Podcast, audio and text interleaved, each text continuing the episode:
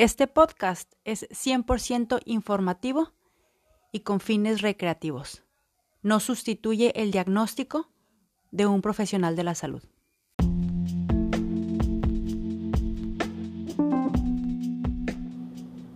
Nutrición a mi manera. Nutrición para cuerpo, mente y espíritu. Empezamos.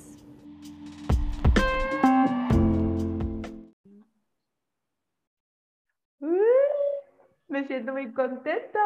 Hello, hello, mi gente, ¿cómo están? Hola, hola. Fíjense que, que después de esta pausa que tuve de decir, paramos por un ratito, estoy muy contenta de estar una vez más aquí grabando este, este podcast. Y para no hacerle tan larga la, la faramaya de que quién está, quién es, les voy a platicar un poquito de mi invitada del día de hoy. Ella es la nutrióloga Katia María y ella se presenta como una nutrióloga y educadora en diabetes que intenta buscar un balance en este mundo de dietas y métodos para bajar de peso. Ella dice, quiero darle a mis pacientes las mejores opciones para que mejoren su relación con la comida al mismo tiempo que trato de mejorar la mía. Qué bonita, ¿no? La forma en la que, en la que Katia nos, nos habla un poquito de ella y pues sin más preámbulo, Katia, hola, bienvenida, muchas gracias por acompañarme, por aceptar la invitación. Hola, hola, prima, muchas gracias. Este, gracias, Adria, por, por pensar en mí, por considerarme. Es un honor para mí que me tengas aquí en tus, en tus episodios, en uno de tus episodios tan bonitos, tan padres todos, que ya he escuchado varios y la verdad es que están espectaculares. Vayan a escuchar los demás también. Eh, y pues bueno, sí, aquí esta descripción pues fue algo que nació de forma espontánea porque pues Adrián me dijo, oye, descríbete y dije, ¿sabes qué? Quiero hacer algo diferente que no sea la típica de currículum de soy licenciada en nutrición, soy especialista en obesidad, por cierto. Este, eh, maestra en tal y tal, ¿no? Entonces, como que tratar de, de, ser un poquito más, más convencional, ¿no? O sea, lo que es realmente lo que, pues, lo que estoy viviendo, sobre todo actualmente. Muy bien. Y fíjense que, así como que sincerándonos un poco, obviamente, pues ya escucharon a Katia que dice, Katia es mi prima. Eh, su mamá y mi mamá son hermanas, así que la relación es mega, mega, mega directa. Y ya teníamos tiempo, Katia y yo, como que platicando entre que si hacíamos un live, entre que si hacíamos un podcast, porque si bien, pues, tanto ella como yo empezamos, estudiamos la, la carrera de nutrición y pues nos enseñaron lo mismo, ¿no? Baja de peso a las personas, la obesidad, los cuerpos grandes es lo peor que le puede pasar a la humanidad, así que con esa misma premisa salimos nosotras y empezamos a, a practicar la, la nutrición.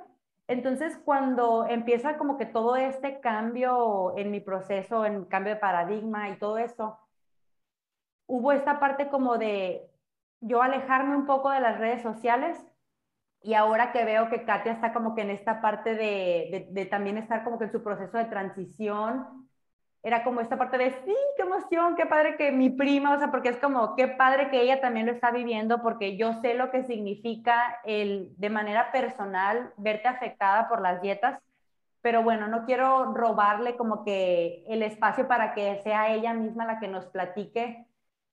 Cuéntanos, Katia, platícanos sobre ti, tu historia, todo lo que tú quieras platicarnos de quién eres, de dónde eres, todo, todo para que quienes no te conozcan empiecen a, empiecen a identificarte. Bueno, yo vivo en la Ciudad de México, vivo aquí meramente por gusto, la verdad. Primero me vine a estudiar para acá, entonces eh, fue una forma de completar mi educación, según, eh, porque yo estudié la carrera de donde yo soy, yo soy de Ciudad Obregón, Sonora. Entonces, cuando yo terminé la carrera, pues yo sabía que me hacía falta más y sobre todo pues que yo siempre quise salir de mi ciudad, pero pues nomás no se me había hecho. Eh, y pues cuando terminé, entonces me dijeron mis papás, pues te vamos a ayudar para que estudies una maestría y yo escogí, escogí venir a, a la Ciudad de México. Eh, acá la verdad es que pues es otro mundo completamente diferente, acá hay muchísima diversidad en todos los aspectos. Eh, hay muchísima más competencia en todos los aspectos también.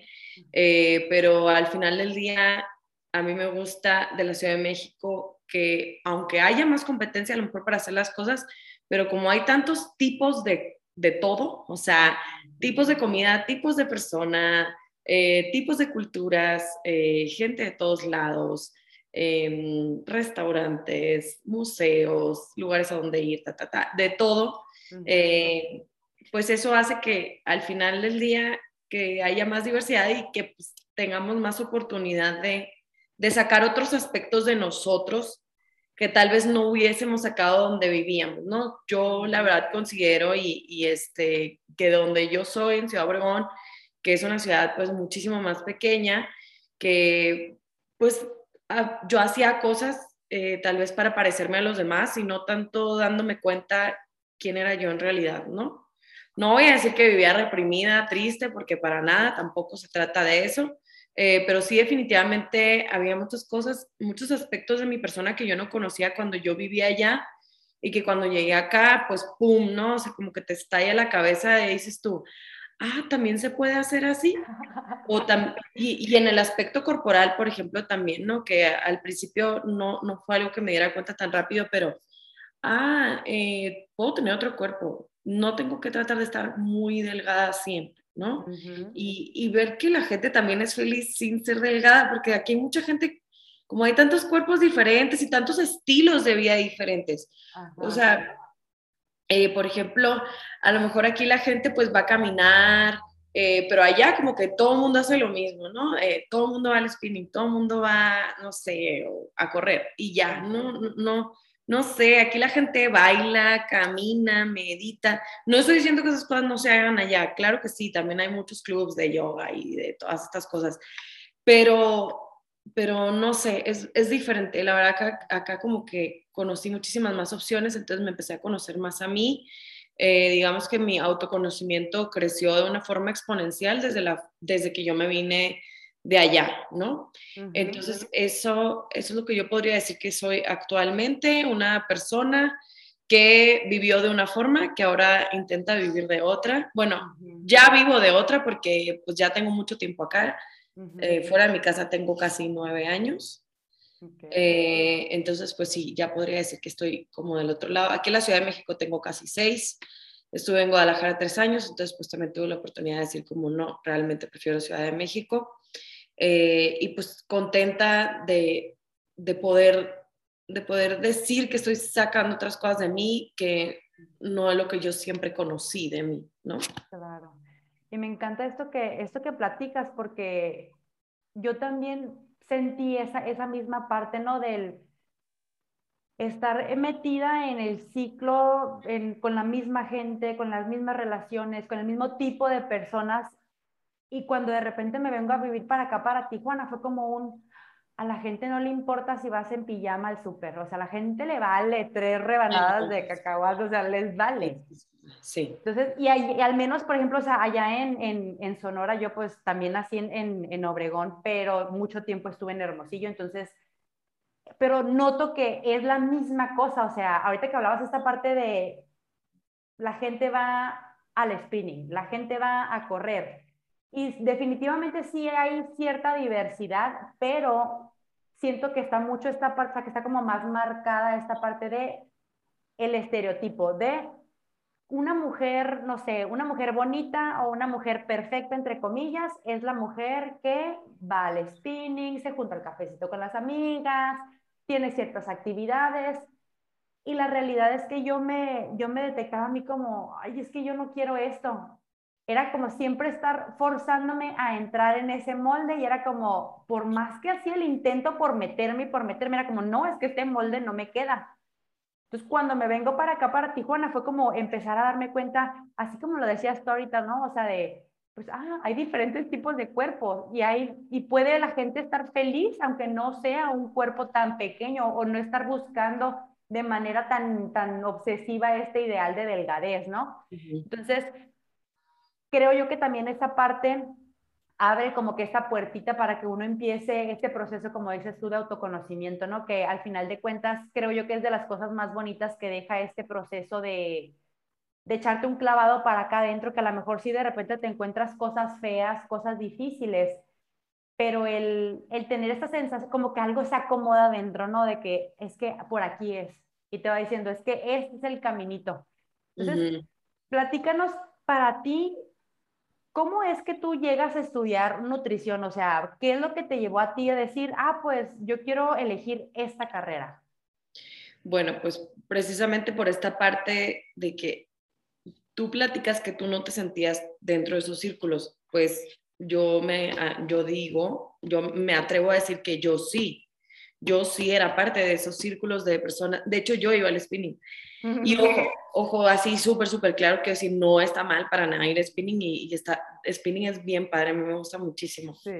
Y siento que hay mucha gente que lo hace por pasión. Yo tengo una muy amiga que, que, es, que es maestra y verdad, es su sueño, es su pasión ser maestra de spinning. Ah, pues la Mirellita también, nuestra prima, es maestra de spinning y, y, yo lo veo que lo hacen con mucho cariño y con mucha pasión, ¿no? Y yo me acuerdo que a mí también me gustaba, eh, pero, pero sí era como mi parte de, ¿no? O sea, como voy a este gimnasio donde va una sociedad, donde hay clases de spinning, para, eh, yo voy todos los días, pero con esa mentalidad, y, y precisamente lo voy a ligar con esta pregunta que me acabas de hacer, con esa mentalidad de quiero estar muy delgada, entonces necesito hacer de dos a tres horas de ejercicio diarias, incluyendo aquí pues spinning, clases de box, correr, nada, lo que se me pusiera enfrente para yo poder tener ese cuerpo súper delgado. Y la verdad es que sí, sí encajaba completamente en esos moldes. Em, siempre, siempre, siempre que yo vivía en Obregón, yo, yo era ese molde, ¿no? Yo, yo siempre busqué eso.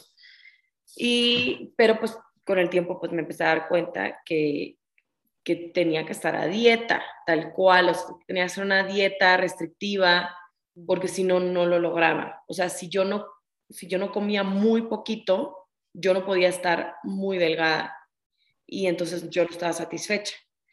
Entonces, y eso, pues, pon que debe haber empezado más o menos como a los 16, 16, 17. Entonces, ya para cuando yo tenía 18, yo entré a la carrera, yo estudié otra cosa nada que ver primero y estudié diseño gráfico. Y luego cuando terminé ese año dije, yo no, no va por ahí, no quiero estudiar esto. Ah, bueno, pues ¿por qué no estudió nutrición? ¿No? Aparte recién abrieron la carrera en ese momento en la escuela, ¿no? No existía la carrera de nutrición en Obregón. Entonces dije yo, pues ¿por qué no estudio nutrición? Así me voy a poder hacer mis propias dietas. ¡Qué padre! Así voy a estar flaca siempre. ¡Qué emoción! ¿No? Entonces, pues así empecé, así empecé estudiando. Eh, em, y sí, pues, o sea, efectivamente, pues toda la carrera fue completamente dedicada. Sí recuerdo que había una que otra materia, pero recuerdo que en su mayoría, pues los exámenes más importantes eran los conteos de, de calorías, este, que cuadráramos los macros, em, de, o con fórmulas, eh, contando cuántas kilocalorías tiene cada alimento, y si te los aprendías, no, hombre, qué padre, ¿no? Y si una tortilla de maíz tenía 70 kilocalorías y una tortilla de maíz de nopal tenía 65, pues ya eres una fregona porque te aprendiste cuánto tiene cada tipo de tortilla, ¿no? Y cada tipo de arroz, y cada tipo de pasta, y cada tipo de avena, y de todo. Entonces, pues sí, básicamente eso era lo que a mí me emocionaba de estudiar nutrición, hacerme mis propias dietas para poder seguir con este, con este molde al que yo siempre aspiré, la verdad.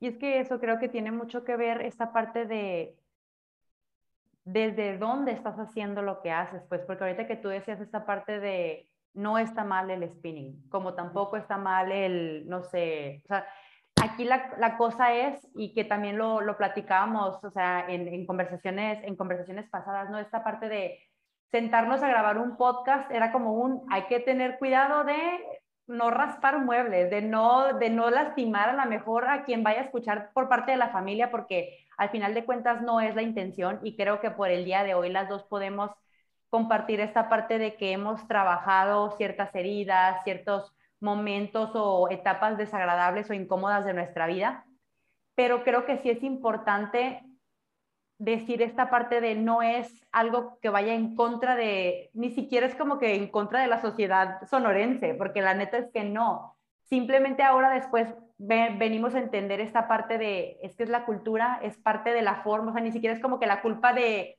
de la familia, porque por mucho tiempo yo sentía mucho esta parte como de, es que es culpa de mi mamá, es que es culpa de la presión que me puso para que yo me viera de cierta manera. De mi manina. Ajá, justo para allá iba. Después de darme cuenta de, es que fue culpa de mi mamá, lo, me di cuenta como, no, es que mi mamá también sufrió, mi mamá también pasó cosas difíciles, entonces la culpable es la manina, o sea, la mamá de nuestras mamás. Y por mucho tiempo fue esta parte como de estar enojada o estar peleada, por así decirlo, con esta, con esta figura. Pero después es, es, es como que extender un poquito más el panorama y decir, no, o sea, ni siquiera es que ella haya sido la culpable, la responsable de esto. Si abrimos todavía más el, el, el, panorama, nos damos cuenta de que ella como mujer también la pasó negras en muchas ocasiones, también sufrió muchas cosas, también fue parte de esta misma de esta misma presión por verse de cierta forma, por cumplir con cierto estereotipo. Y claro que cuando nacemos ahí no nos damos cuenta, ni siquiera lo, ni siquiera lo cuestionamos. Y dices tú ahorita esta parte, ¿no? De yo cabía perfecto en el molde. Yo era esa, esa niña o esa muchacha que cabía súper bien. Y la verdad es que yo recuerdo perfecto, o sea, yo desde muy chiquita fui una niña en un cuerpo mucho más grande, que como que el promedio, por así decirlo. Y yo me acuerdo cuando yo iba de vacaciones a Obregón, yo para, para mí, o sea, verte a ti era como, no manches, Katy, es súper bonita, flaquita, bien bonita, o sea, esta parte así como de, era como, así como lo dice ella, es como, ella cabe perfecto en el molde. Y yo verme a mí como, no, es que yo no quepo para nada en el molde. Y al final de cuentas eso no impedía que nos lleváramos, porque me acuerdo que nos sentábamos a jugar a las Barbies y pasábamos mucho rato jugando cuando estábamos muy, muy chicas. Pero conforme fue pasando el tiempo, yo recuerdo que yo cada vez me alejaba más de ese molde. Entonces en mí empezó a crecer esta parte de, es que yo no puedo llevarme con ella, yo no puedo llevarme, y no nada más contigo, sino en general con la familia, porque era como, es que yo no quepo en ese molde. Por más que yo intente de meterme a ese molde, yo no quepo. Entonces, era difícil esta parte porque fue como un, pues bueno, a mí no me interesa, yo no quiero ser parte de esta familia porque era como un, te rechazo primero familia para que no me rechaces, o sea, para no sentir el dolor de no caber en ese molde, ¿no? Pero ahorita escuchando también tu, tu parte, o sea, tu versión, me doy cuenta también de esa presión tan fuerte que probablemente tú sentías, ¿no? Del decir a la madre, o sea, tengo que pasar dos o tres horas haciendo ejercicio, tengo que ponerme, y luego está esta como ilusión de, claro, me voy a meter a estudiar nutrición para ahora sí cuadrarme mis dietas, para ahora sí saber cómo hacerle, que creo que eso es un punto que, se, que podemos compartir, ¿no? Cuando yo también entro a la, a la licenciatura, para mí fue como esta parte de, perfecto, por fin voy a poder resolver el gran problema que es qué es lo que tengo que comer para tener el cuerpo perfecto, para tener este, y ni siquiera creo yo que es como que el cuerpo perfecto, ¿no? Sino como que este, de, o sea, el ser delgada, como que yo noto que hay un temita ahí con la delgadez en, en, en sí, en, en, la parte de la, de la familia. ¿Cómo era para ti esta, esta onda de, cómo sentías tú esta presión por tener ese, ese cuerpo? Bueno, sí, aparte de la familia, sí, bueno, bueno, primero hablo de la familia. Sí me acuerdo yo que cuando, que cuando yo recién me fui, em, cuando yo venía otra vez, de, cuando yo iba otra vez de vuelta, por ejemplo, en diciembre, o sea, a mí sí me daba nervio llegar a la casa y que Manina me dijera, vienes más gordita o ahora sí vienes más delgada, ¿no? O sea, sí era como de, ay, voy a entrar a la casa a ver qué me dice, ¿no? O sea, sí era algo que siempre me preocupaba. Y también cuando vivía allá, sí me acuerdo, eh, pero pues como la veía mucho más seguido, sí, sí me acuerdo. Pero la verdad es que también, como yo en algún momento, cuando yo vivía allá, no, esto ya no volvió a pasar. Bueno, no, sí, también volvió a pasar. Eh, cuando yo vivía allá, yo sí me acuerdo de una ocasión en la que mi manina me dijo, ya estás muy flaca, te ves enferma. Y claro que estaba enferma, o sea, yo estaba tomando pastillas para adelgazar. Y aparte que estaba tomando pastillas para adelgazar, para no comer, porque, porque no me daba nada de hambre, y aparte me acuerdo que me daba taquicardia, seguramente se me subía la presión, pero yo ni enterada. Eh, aparte a mí me, gustaría, me gustaba eh, consumir tabaco de forma frecuente y aparte me gustaba tomar mucho alcohol, entonces, y aparte hacía mucho ejercicio, o sea, no, no, yo no, no dejaba sentido nada, ¿no? O sea, yo tenía que seguir haciendo ejercicio, tenía que salir a la fiesta y para ir a ponerme esa ropa que me quedaba porque hacía mucho ejercicio, ¿no? Entonces era, estoy en todos lados de todo, de todo, ¿no? Entonces, sí me acuerdo que alguna vez me dijo, y mi mamá también una vez me dijo de que ya, oye, ya se te pasó la mano, ya estás muy flaca. Bueno, varias veces, porque no nada más pasó una vez eso. Pero también cuando engordaba también me decían, o sea, mi mamá también me decía, ya te crecieron las pompas, ya, ya te está creciendo el trasero, ¿no? Entonces es como de, o sea, nunca había un punto medio, pero ¿por qué? Porque yo nunca estaba en un punto medio, o sea, yo siempre estaba subiendo mucho de peso o bajando mucho de peso. Y la verdad es que nunca estuve realmente esquelética, así raquítica, y tampoco estuve eh, con un cuerpo demasiado grueso. Pero sí, la gente que te conoce, pues sí, sí te ve. O sea, hoy día hay gente que de repente me dice que no, es que yo nunca me di cuenta que estuvieras demasiado eh, pasada de peso, ¿no? Son las palabras que utilizan. Y yo no, es que, sí, o sea, sí hubo un momento donde no me quedaba tal o cual cosa, pero yo era como muy este, lista para que no se me notara, obviamente. Mm. Creo que veo las fotos ahorita y digo, claro que no, claro que no, no era lo que yo creía, ¿no? No, no, no tenía esos kilos yo de más que yo creía, eh, que a lo mejor sí, sí realmente lo subía, pero pues no, pues era una niña, pues me veía bonita y ya, es todo, ¿no? pero, pero sí, sí, sí, sí fue muy complicado, la verdad, la familia. La familia de mi papá también, ellos nunca han sido juzgones como, en, como bien o mal, como yo sí sentía en, en nuestra casa, ¿no? En la parte materna, yo sí lo sentía como, está bien que estés flaca, está mal que estés gorda, está mal que estés demasiado flaca, ¿no? Eso también. O sea, e, e, eso sí, o sea, como tienes que estar flaca y punto, no flaquísima ni gorda, ¿no? Y yo sí sentía que estaba mal que estuviera de una forma o que estuviera de otra. Eh, pero en la familia de mi papá sí siempre me lo siempre me decían también como de que ay mijita qué delgadita qué cinturita o ay te un poquito más llenita pero pero nunca había una, una mala intención no había un juicio la verdad es que nunca había un juicio en esa casa respecto al físico la verdad es que no lo hay de mi parte paterna y mi parte materna, yo sí lo sentía. Entonces, sí me preocupaba mucho, mucho, mucho me preocupaba. Y pues también, desde luego, eso yo pues, lo terminaba reflejando. Eh, pues ya cuando salía a las fiestas, porque pues aparte me gustaba mucho andar de vaga. Entonces, pues ahí también. Y la verdad es que hombres y mujeres también siempre te están diciendo, o sea, hombres y mujeres, ¿no? Como, ah, te ves tal, te ves cual, ¿no? No me quiero poner muy parlanchina, pero hay un gran repertorio ahí de cosas también, de eso, que son cosas que pues que yo he ido, que yo he ido sanando con el tiempo, porque a lo mejor en el momento, pues si me decían que bien, que me veía bien, obviamente yo me emocionaba, ¿no? Y pues yo ya me quedaba a gusto, porque pues sabía que me veía bien, y ya con eso me quedaba contenta, pero pues llega el punto en el que te das cuenta que es tan alta la presión por tratar de mantener cierta figura que dices tú, pues no, ya me está afectando tratar de mantener cierta figura, cierta figura porque aparte crecemos, crecemos, eh, nuestros cuerpos crecen, maduramos también de nuestras cabecitas y pues nos damos cuenta que, pues que ya no, ya no quiero estar tres horas haciendo ejercicio. Que si yo dejo de comer ya no puedo hacer mis actividades diarias. Que si yo dejo de comer, a lo mejor antes yo no sé cómo le hacía a mi cuerpo para, para poder sustentar ambas, ambas situaciones, tanto el no comer como hacer un chorro de ejercicio.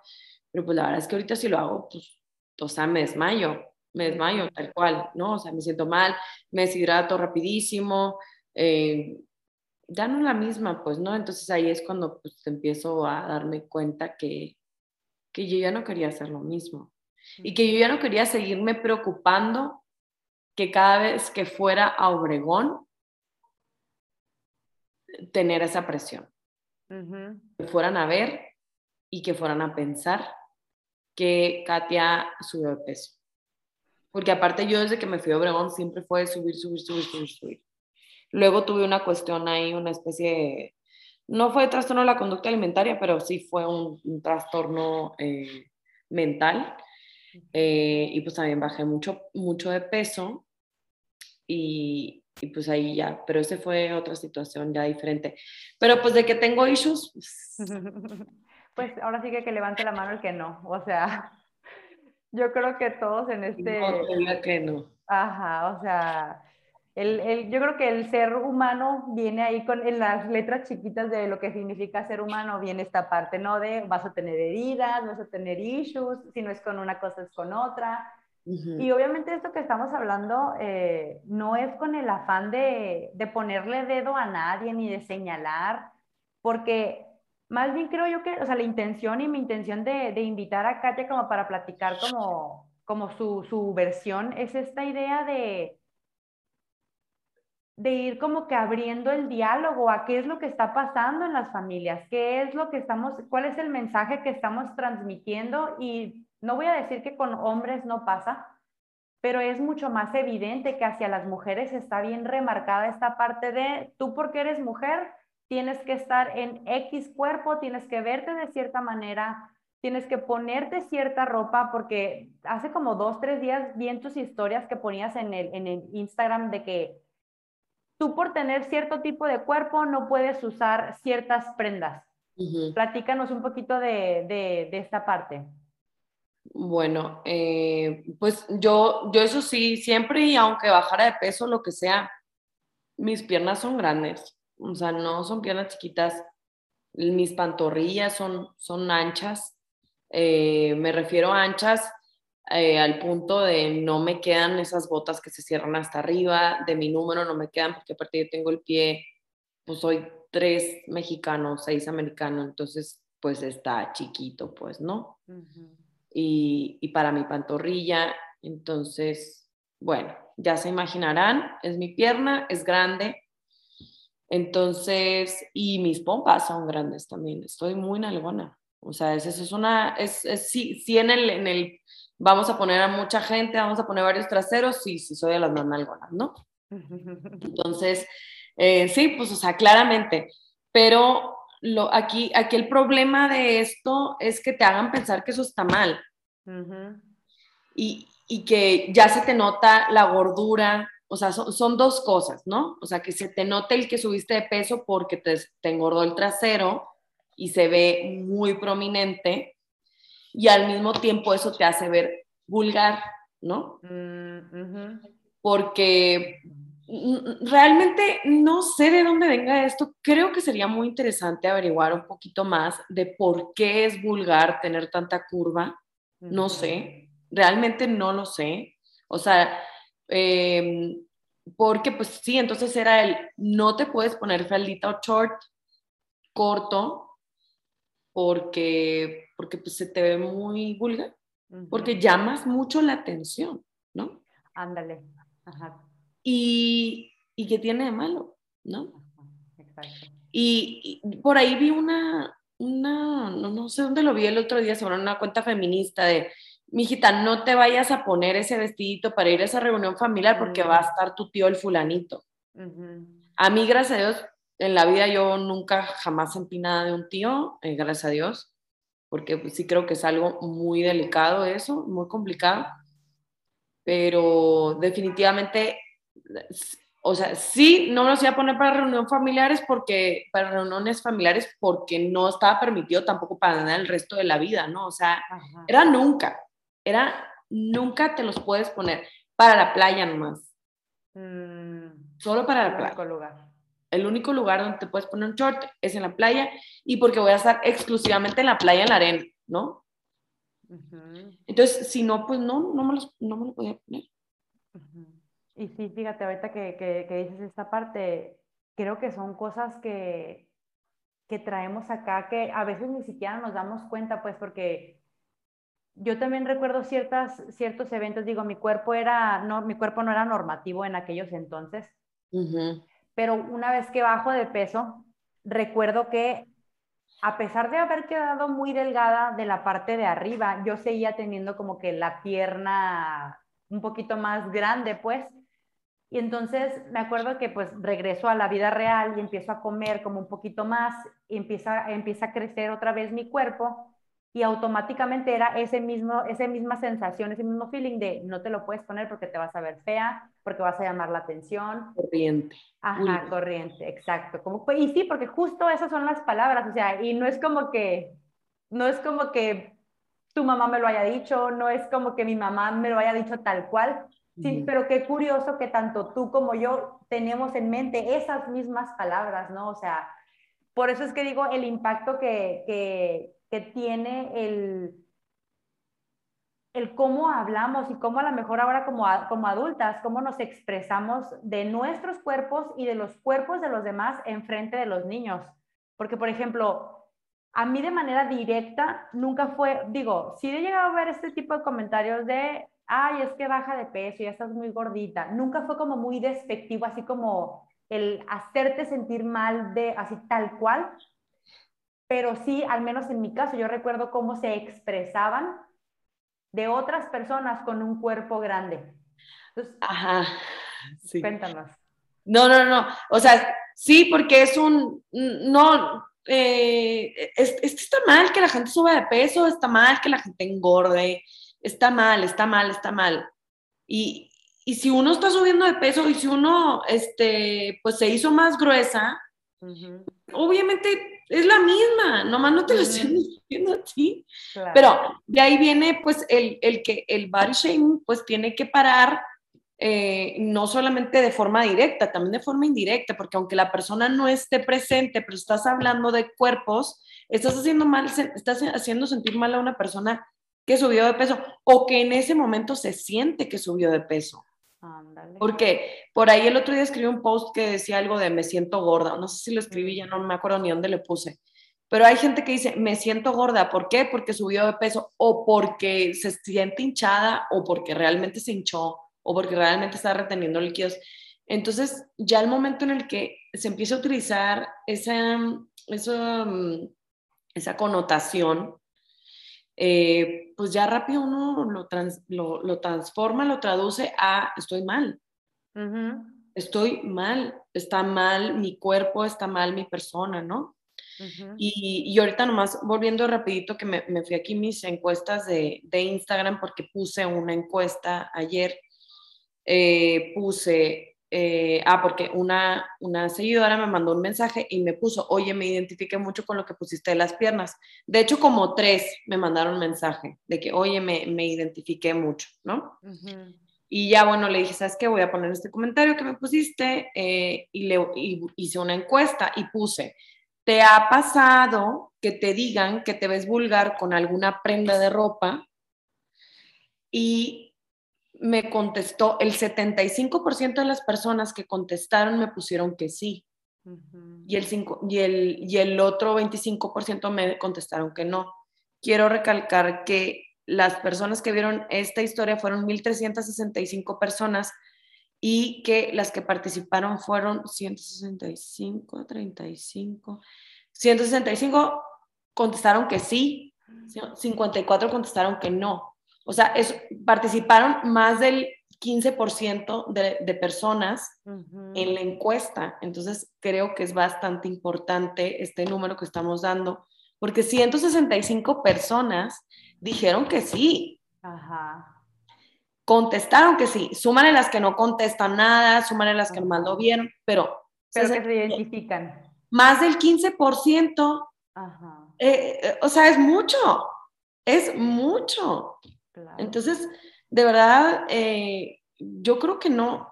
Bueno, y por ahí una chava me escribió de que es que a mí no me gusta ponerme esas faldas. Ah, claro. O sea, pero no va por ahí. No va por ahí. Se va, va por él. Tenemos que dejar, tenemos que aprender a darnos cuenta ¿por qué estamos viendo mal un cuerpo con muchas curvas? O sea, ¿por qué lo estamos etiquetando como corriente o vulgar? ¿Por qué? ¿Por qué?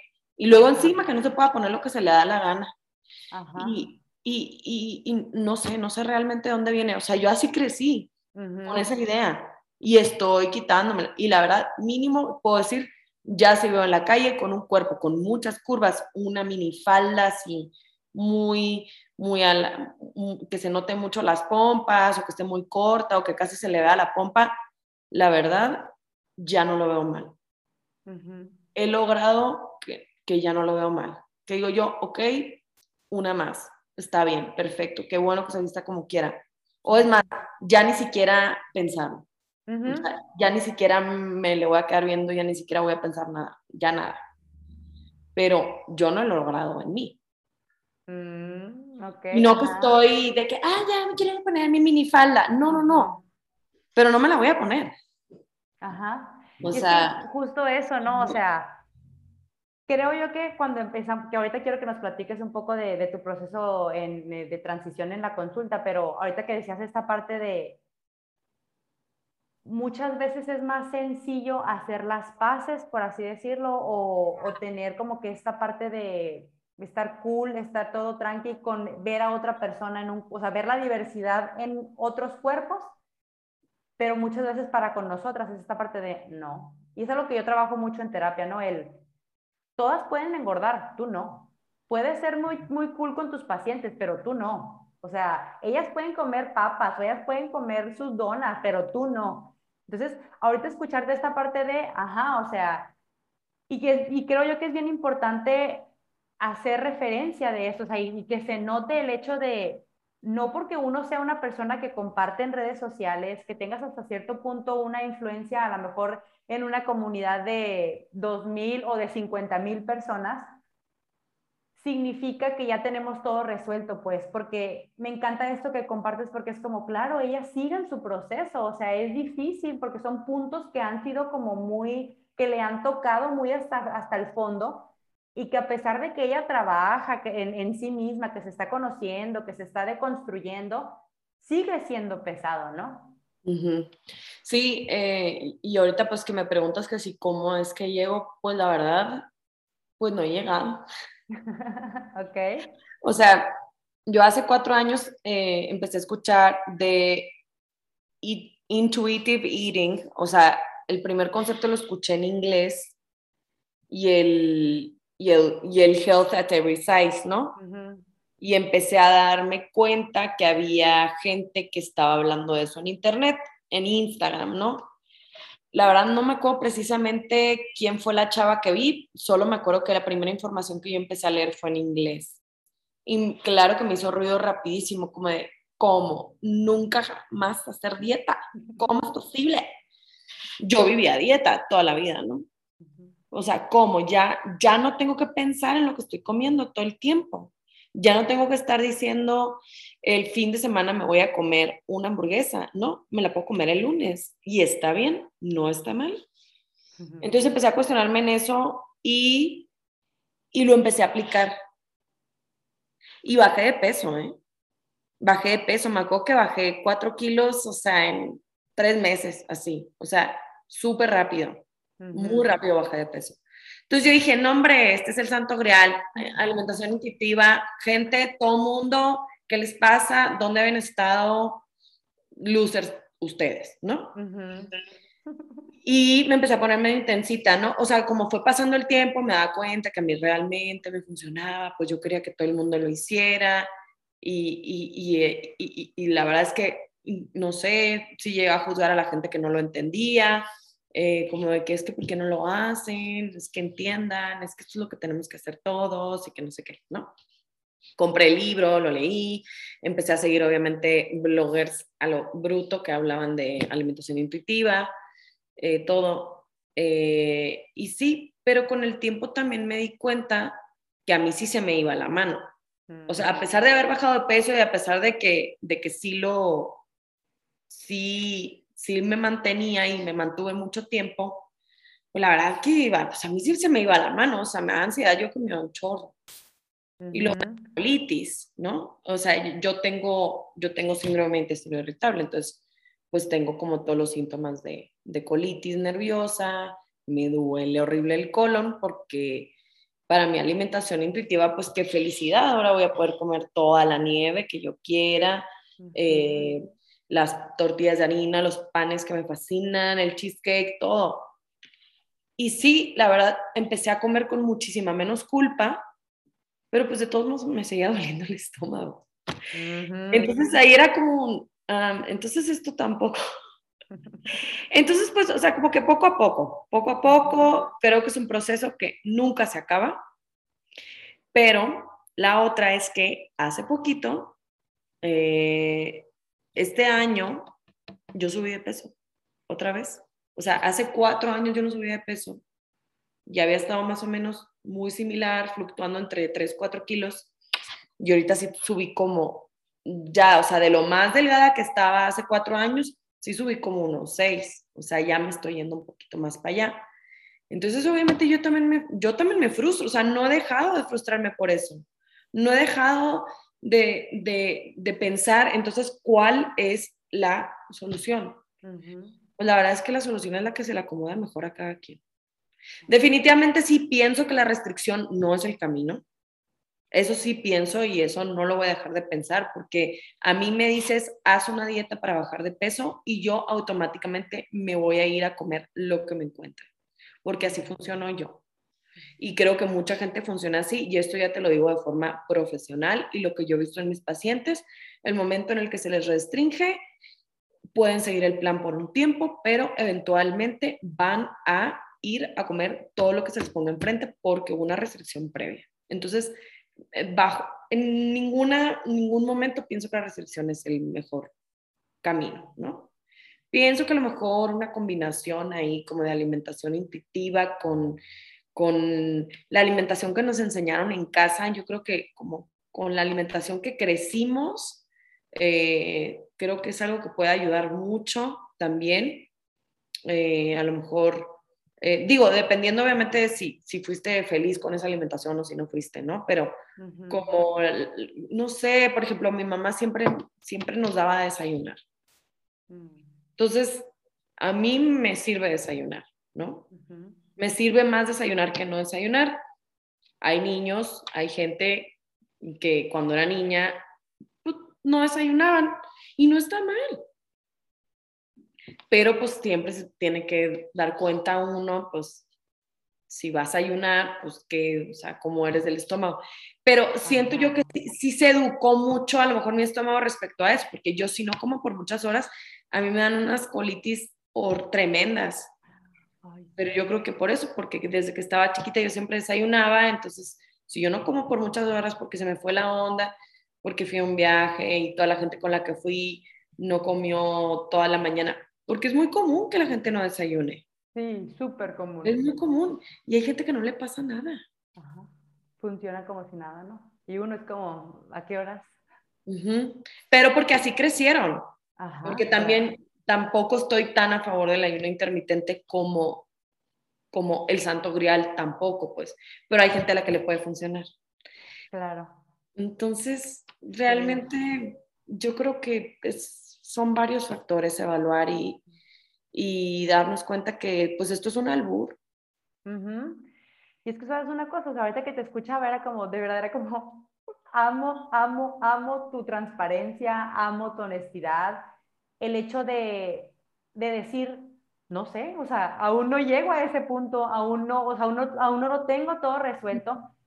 para, para mí fue un, una broncota en, mi mente, porque así como tú, o sea, yo me identifico mucho en bien intensa, o sea, ahora todos alimentación intuitiva, ahora todos dejen las dietas. Entonces, para mí era como esta parte de, ah, pues entonces me la voy a llevar comiendo panecitos y chocolates todo el tiempo, porque era lo que más me gustaba y más me restringía. Y era esta parte también de, me siento fatal, o sea, a nivel físico me siento fatal, me duele el estómago, sufro para ir al baño, estoy inflamada, me pongo de mal humor, estoy cansada todo el tiempo, todo el día quiero estar comiendo porque no, eh, mi, como mis necesidades eh, nutricionales no están siendo cubiertas porque nada más estoy comiendo cierto tipo de alimentos.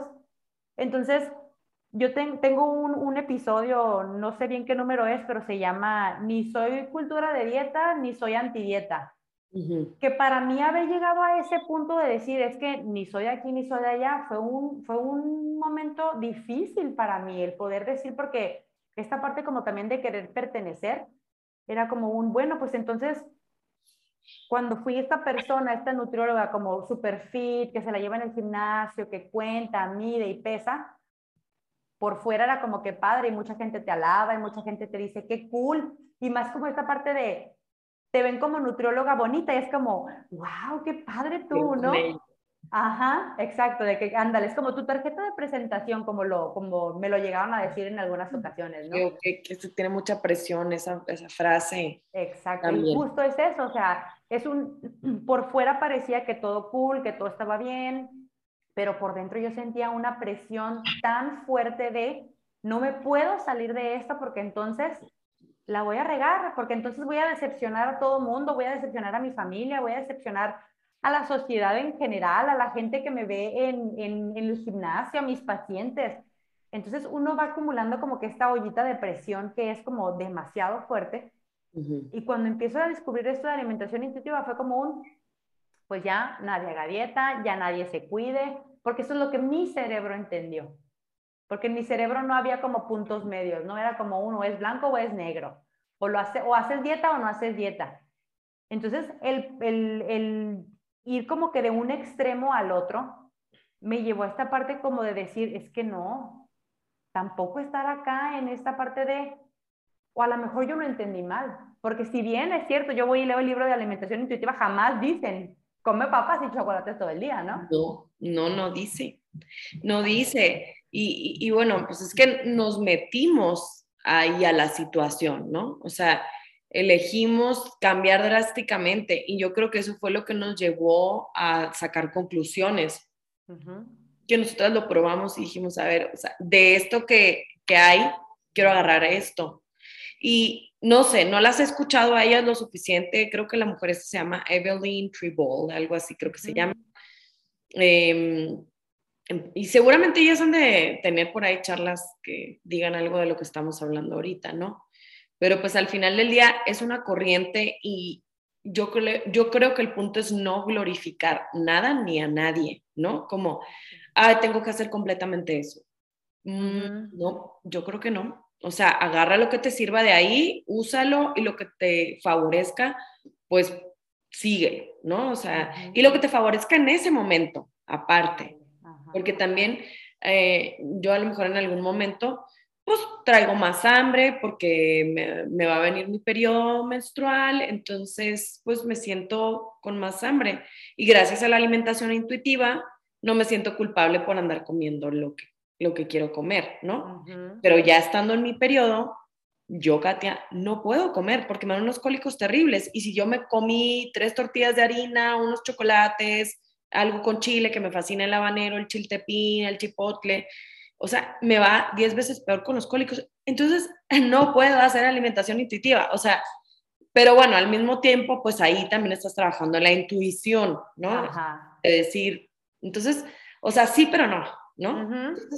y ahorita también esta parte que decíamos de que sí, pues que, que me comí todo esto, y aparte subo de peso cuando como así. Pero la cosa es que creo que no es necesario mencionar el subir de peso como algo negativo, ¿no? O sea, creo que el momento en el que le, le quitemos ese peso al peso va a ser muy diferente. Yo creo que ahí, ahí va la cosa. Bueno, son mis últimas conclusiones de estos últimos días, porque pues también estaba hablando con, con otra chava que, que, que, hace muy parecido a nosotras, este, se llama Carlita, de Comer, Sanar, Vivir. Eh, síganla, les conviene, así no. también es completamente así, pues de nuestro estilo. Y me dices que yo también ya no sé qué hacer, porque aparte Oigan, no crean que esto trae pacientes. Ajá, buen punto. Al contrario, los ahuyenta, porque la cultura de dietas está muy fuerte, porque a la mayoría de la gente le sigue intentando, le sigue este, interesando meramente bajar de peso. Ojo, digo, a la mayoría, no estoy diciendo que a todo el mundo, porque yo sí pregunto en mi cuenta y hay gente que me dice que no, a mí no me importa, yo hago muchas encuestas, ¿no? De, ¿te importa todavía? Ya no te importa tanto, ¿te, te sigues este, contando calorías o ya no cuentas? Y sí, a ver, pero ya es mi público. Ajá. Y la gente que me sigue, pues probablemente pues ya se quisieron quedar ahí siguiéndome porque ya saben que les estoy hablando de eso. Pero, pues, o sea, a mí me sigue determinada gente, pero un millón de gente allá afuera, o sea, millones de personas allá afuera que no me siguen y que no están de acuerdo conmigo. Y, y eso, pues, también, también es doloroso aceptar eso. También es muy doloroso aceptar eso porque una quiere luchar por su causa y creo que lo que yo pienso es lo mejor y es que miren, se los juro que yo solo quiero hacer el bien. Y sí, la verdad es que eh, juro eh, y perjuro que quiero tratar de hacer las cosas lo mejor que pueda, quiero ser siempre lo más ética que pueda, lo más responsable socialmente que pueda, eh, quiero eh, dar lo mejor de mí, quiero lucrar lo menos posible de una forma ventajosa, pero pues sí, la verdad es que al final del día, pues yo también quisiera encontrar la forma de lucrar portándome de todas estas formas, o sea, manteniendo todas estas responsabilidades de las que, de las que estoy hablando, pero pues no es tan fácil. Y, y pues también pues tratar de buscar pues un punto medio eh, y luego pues las redes sociales son muy duras y obviamente pues podría ya haber críticas este, al respecto, ¿no? O sea, como de si estuviste condenando el, la glorificación de alimentos y ahorita hace poquito me buscaron para hacer una campaña de Quaker y me mandaron un, un guion que a mí, la verdad, no me encantó el guion, pero pues le dije a la agencia, oye, ¿será que lo puedo modificar un poco? Porque si no, no lo voy a decir así tal cual. Porque la verdad, eso sí, pues me ha costado mucho trabajo mantenerme sobre una línea en la que yo no esté glorificando a nada ni a nadie, ¿no? Eh, y, y, ya, me dieron chance de modificarlo. Me tardé, me tardé un rato, no sé, a lo mejor unas dos horas de estarle ahí viendo, moviendo, al final lo modifiqué y a lo mejor no es algo que, que, que, vaya completamente con lo que yo hago y digo, pero pues es una campaña, la tengo que agarrar, o sea, es que ya, ya, yo, yo ya empecé a, pensar en, yo tengo que, voy a tratar de cuidar lo más que pueda todos los aspectos, pero sí tengo que empezar ya a ponerme más las pilas y defenderme y decir, pues yo también tengo que lucrar, ¿no? Entonces, pues, yo em, también quiero, yo también quiero verme beneficiada, ¿no? Sí, claro, pues de todo esto, porque luego mucha gente también me escribe que, qué bonito lo que escribes, me sirve mucho lo que escribes, y claro, yo así que lloro de la emoción y me encanta, digo yo sí, pero de ahí no como.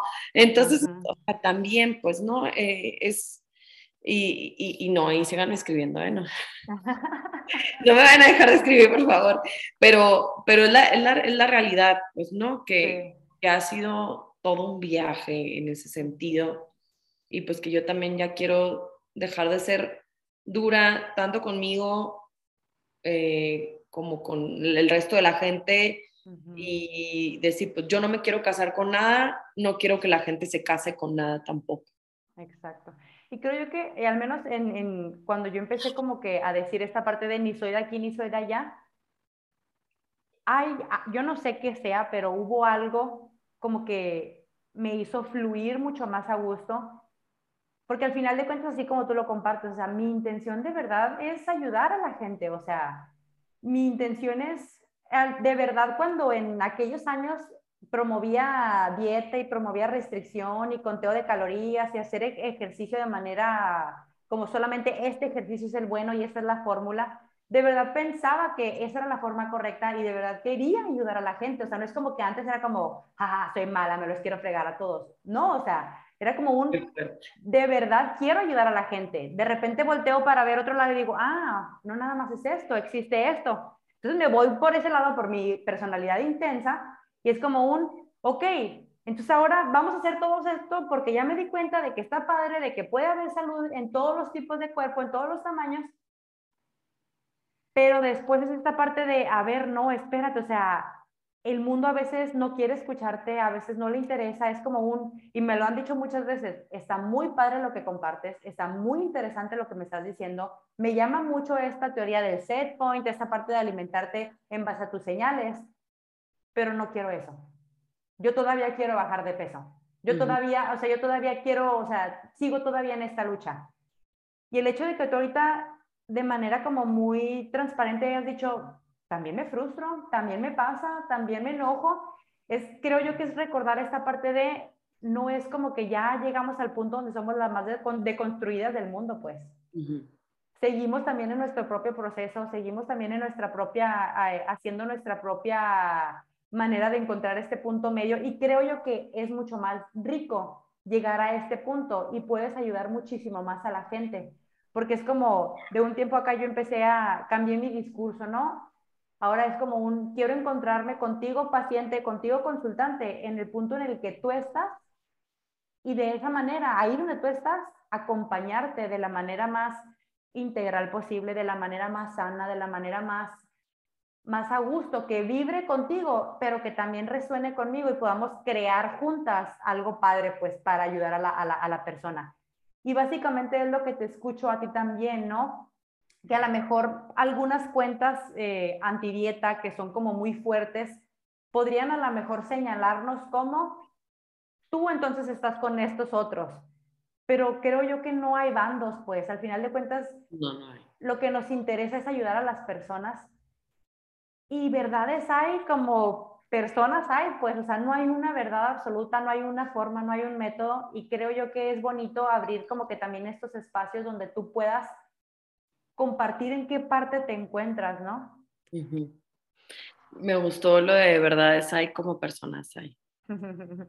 y definitivamente, o sea, creo yo que cuando yo entendí eso, para mí fue, se me quitó una, una carga tan pesada, porque fue como un, yo ya no quiero pelear, o sea, yo, yo, he peleado mucho, yo ya no quiero pelear, yo ya no quiero estar en guerra con los antidieta ni en guerra con los diet, yo no quiero, a mí no me interesa pelear, yo lo que quiero es extenderle la mano a quien está necesitando el apoyo porque gracias a Dios aprendí muchas cosas en la licenciatura, sigo aprendiendo, sigo, sigo buscándole, trato de aplicarlo primero en mí porque pues yo también soy ser humano y también estoy en mi proceso y a partir de ahí puedo ver, ok, funciona de esta manera, vamos a hacerle de acá. Y creo yo que eso es como que lo, lo rico, ¿no? Que hace ahora nuestra práctica profesional. Y es totalmente válido esta parte que tú compartes, ¿no? De, pues sí, también quiero, también quiero que haya una retribución económica, porque al final de cuentas, pues es nuestro ingreso y es válido totalmente.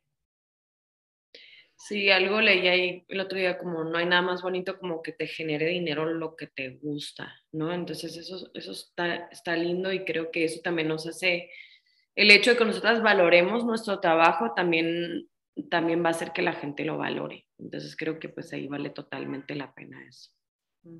Bueno, Kate, pues la verdad que agradezco mucho el, este, este tiempito que por fin se dio para podernos a platicar. Creo que esta plática quedó súper a gusto, muy fluida, muy rica. Ya para ir cerrando el episodio, compártenos tus redes sociales, donde te pueden encontrar, porque estoy segura que quien esté escuchando y que no te conozca se va a ir de, directito para tus redes sociales, porque ah, la verdad de manera personal a mí me gusta mucho verte, o sea, a mí me gusta mucho lo que compartes, lo que escribes, porque incluso también comparte recetas, pues, o sea, tú la vas a ver que ahí sube sus recetillas y es como que qué rico. Es que yo soy bien, yo soy foodie. Yo nací agarrada de la mano de la comida, o sea, yo soy muy comelona porque me encantan los sabores, las texturas, las combinaciones, me encanta probar. A ver, a mí me gustan desde escamoles y chapulines hasta los chiles más raros, o sea, yo no le hago el fuchi a nada. Entonces, o sea, de verdad, estancas de rana, o sea, yo he probado todo, digo esas cosas así como que venado y, ya cosas, conejo y así, me da mucha cosa, pero, mm. pero, pero yo me parece que es parte eh, primordial de una persona su alimentación y que, y que es muy importante que la gente probemos cosas, ¿no? Hay que, pues a lo mejor no le gusta tanto, pero por eso yo no voy a dejar de compartir recetas. O sea, en algún punto me llegué a sentir culpable por estar compartiendo recetas, porque luego también empecé, yo me daba cuenta que todas estas cuentas de, de pues de, de, gente de Estados Unidos y de Canadá que hablaban del, del Health at Every Size, casi no comparten comida. De hecho, yo creo que no comparten comida porque creo que no se debe por no sé qué fregados, ¿no? Porque estás imponiendo a la gente que comer y que no sé qué. Pero pues a mí me gusta. Y la verdad siento que me he privado mucho de hacer videos y todo eso porque se supone que está mal, pero a mí me gusta y lo voy a, lo voy a hacer más. y sí, Bien. haciendo. Cuéntanos, ¿dónde te pueden encontrar? Bien, mi, mi Instagram es nutrióloga Katia María y mi, ¿qué más? ¿Qué me tenía que compartir? Pues tus redes sociales, ¿dónde te pueden encontrar? Pues sí, y en, en Facebook me pueden encontrar igual también. Y el correo por ahí viene también en, en mi, en mi bio, el, la partecilla esta de la, del Instagram que está ahí arriba. y, y, ya, ojalá que me, que me hayan escuchado y que, que hayan disfrutado este episodio que hicimos Adri y yo, que siento que no hubiera salido tan, eh, tan rico, tan enriquecido eh, hace tiempo como ahorita. O sea, siento que ahorita ya estamos en una etapa diferente. Yo veo muy diferente, la verdad, a mi mamá, a mi manina, bueno, con paz descanse, a mis tías. Yo ya no siento el, ay, qué enfadosa, que me dijo que, qué gorda o que subí de pe... No, y la verdad es que pasaron muchas cosas que, que creo que por respeto no las voy a platicar, porque de repente he platicado cosas en mis redes, pero no pongo quién fue, porque son cosas muy fuertes. Bonito detalles, porque no, no están padres. Que no quiero que piensen mis tías o mi mamá que les estoy faltando el respeto, ¿no? Porque pues ellas también vivieron otras situaciones y, y, y pues estoy tratando de, de comprender eso. Y es que creo yo que eso es lo bonito de, de, de ir a terapia. Yo siempre digo que a todo mundo que vaya a terapia, ¿no? O sea, el, el, y con esto de ir a terapia no me refiero a que vayas y, y, busques a un psicólogo, ¿no? A lo mejor para ti terapia puede ser meditar, a lo mejor no, pero, o sea, de verdad el acompañamiento, al menos para mí, el acompañamiento terapéutico me trajo mucho esta parte de dejar de juzgar a mi mamá, dejar de verla como la mala del cuento, dejar de ver a mi papá como el villano, el dejar de de culpar a mi familia, el, empezar a entender que pues todos somos parte de, este proceso llamado vida y, todos traemos heridas y todos estamos caminando. Y de verdad, de todo corazón creo que tanto mi mamá como tu mamá, como mi manina, hicieron lo que hicieron o dijeron lo que dijeron porque querían lo mejor para nosotras. Y hoy de verdad lo puedo ver. Y así como dices tú, de que si lo hubiéramos concretado este episodio antes, probablemente hubiera salido algo bien diferente. A lo mejor si hubiera habido un poquito más de hate, de, uy, este feeling, ¿no? De, mm, ¿por qué me hicieron esto? Y qué bonito que ahorita ya estamos en otro punto. Sí. pues bueno. Otra cosa, completamente. ¿Algún, ¿Algún mensaje final, algo, algo que le quieras decir a, quien te está escuchando, ya para cerrar? Eh, pues que hay que, hay que dejarnos ir.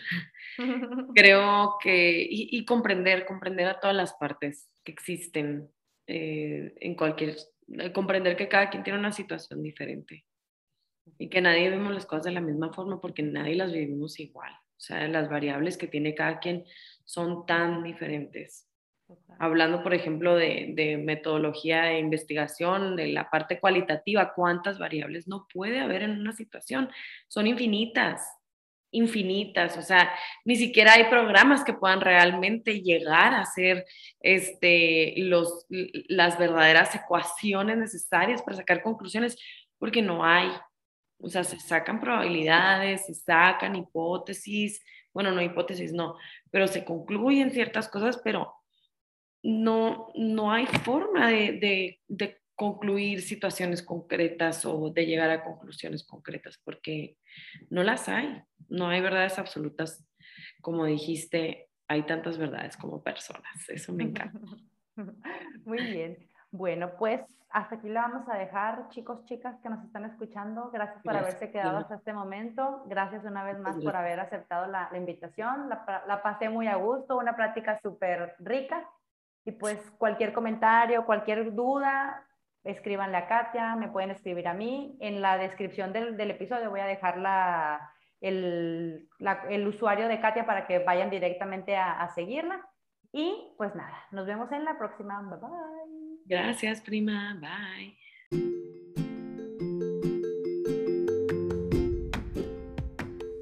Oye, y pasando a otros temas, ¿qué crees? Pues que este episodio ya se acabó pero no me quiero despedir sin antes agradecerte el que te hayas quedado hasta este momento. Agradecerte que semana con semana me sigas escuchando. Estoy sumamente agradecida porque estés aquí. Gracias por, por permitirme entrar hasta el espacio en el que te encuentras y seguirte acompañando semana con semana. Si tienes alguna duda, algún comentario, si me quieres platicar algo, mándame un mensaje. Me encanta platicar contigo, me encanta saber de ustedes, me encanta saber que lo que les estoy contando les, les sirve de algo. En Instagram me encuentras como Nutrición a mi manera. Y sabes también cómo me puedes ayudar compartiendo este podcast. Si te gustó lo que estás escuchando, si te sientes identificada, me ayudas muchísimo si lo compartes, porque de esa manera podemos llegar a más y más mujeres que también tengan ganas de sanar su relación con su cuerpo y con la comida. Nos escuchamos a la próxima. Bye.